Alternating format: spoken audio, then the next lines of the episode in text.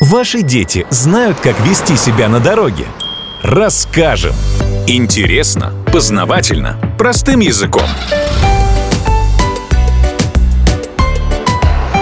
Дорожная грамота. Радиопроект для детей и их родителей. Знакомьтесь с семьей Колесниковых. Петр – опытный водитель и заботливый отец двоих детей. Его жена Оксана за рулем недавно и делится всеми новыми знаниями о дорогах с семьей. Их старшему сыну Максу 14 лет. Он обожает скорость, поэтому жизни не представляет без своих велосипеда и электросамоката. И ждет, когда сможет сесть за руль настоящего скутера. Любимица семьи Леночки в ее 12 на дороге выезжать пока рано. Зато ей нет равных на скейте, роликах и гироскутере. Колесниковы живут в большом мегаполисе, любят проводить время вместе и всегда помогают друг другу в сложной ситуации. Колесниковы проводили время в гостиной, рассматривая семейные фотоальбомы. Макс смущался, видя свои детские фотографии, а Леночка живо интересовалась историей каждого снимка. Мам, ты на этой фотке такая маленькая? Да, я в третьем классе, возле дома с твоим дедушкой. Видишь дорогу? Меня через нее тогда за ручку переводили. Прямо как ты меня раньше. Верно. А теперь ты так выросла. И сама знаешь, как безопасно переходить дорогу. Не торопиться и смотреть по сторонам. Ты так всегда поступаешь. Разумеется. В детстве я видела, что родители, еще стоя на тротуаре, смотрят влево, вправо и снова влево. Тогда я поняла, что так оценивают расстояние и скорость приближающегося транспорта. И стала делать так же. А потом научила нас. Я за тобой наблюдала и стала переходить через дорогу правильно, как ты. Умница моя. Ты знаешь, все мы пока маленькие повторяем за своими родителями. И хорошее, и плохое. Поэтому мы с вашим отцом стараемся все делать правильно, в том числе на дорогах. Никогда не переходим дорогу в неположенном месте или на красный сигнал пешеходного светофора. И мы так не делаем. Я давно понял, что так поступать нельзя. Еще когда в школу не ходил. А вот, кстати, снимок перед твоим первым днем в детском саду.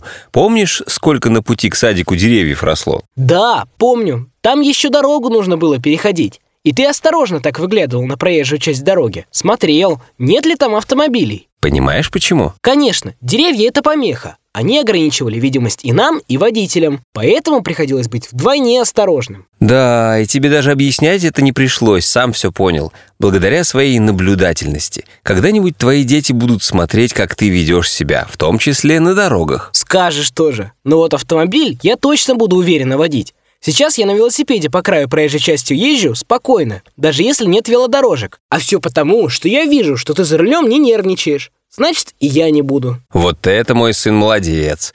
Но тебе еще столько правил предстоит выучить, а затем неукоснительно их соблюдать. Милый, посмотри, какое фото. Я в нашем первом автомобиле. Ты тогда только права получила. И так волновалась на экзамене, чуть ремень безопасности не забыла пристегнуть. А я вот ни разу не видел, чтобы вы не пристегнутыми ездили. Даже до магазина в соседнем квартале. Потому что это правило. Садишься в автомобиль, пристегивай ремень. И никак иначе, моя хорошая. Посмотрите, а на этой фотографии мы с купания на озере возвращаемся. Тогда стемнело так быстро, хорошо на дорогу успели выйти. Ярче всего светоотражающие элементы на фото видны. Они и должны быть заметны в свете фотовспышки или автомобильных фар.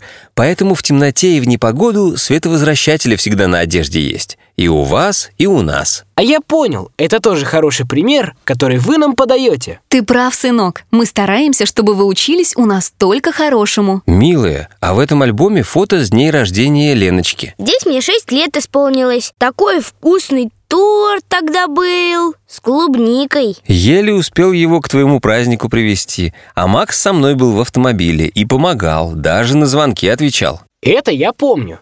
Чтоб от вождения не отвлекаться, ты мне телефон отдал. Из магазина звонили, а я объяснял, что мы опаздываем. Заторы на дорогах виноваты. Зато я навсегда усвоил никаких мобильных телефонов за рулем. Верно. Управлять автомобилем и разговаривать по телефону можно только с системой hands-free.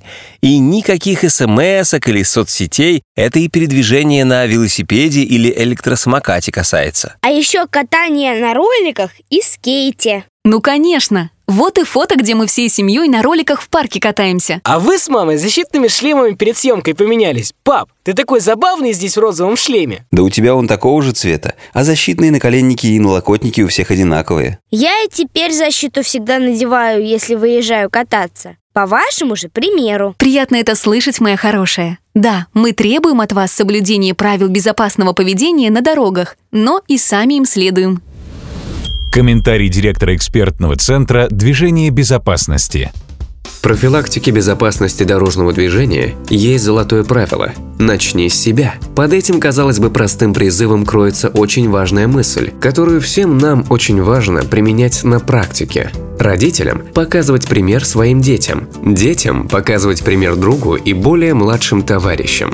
Водителям и пешеходам, велосипедистам и тем, кто управляет СИМ, в общем всем, кто участвует в дорожном движении, очень важно начать с себя. Вести себя как ответственный участник дорожного движения, демонстрируя свой пример окружающим.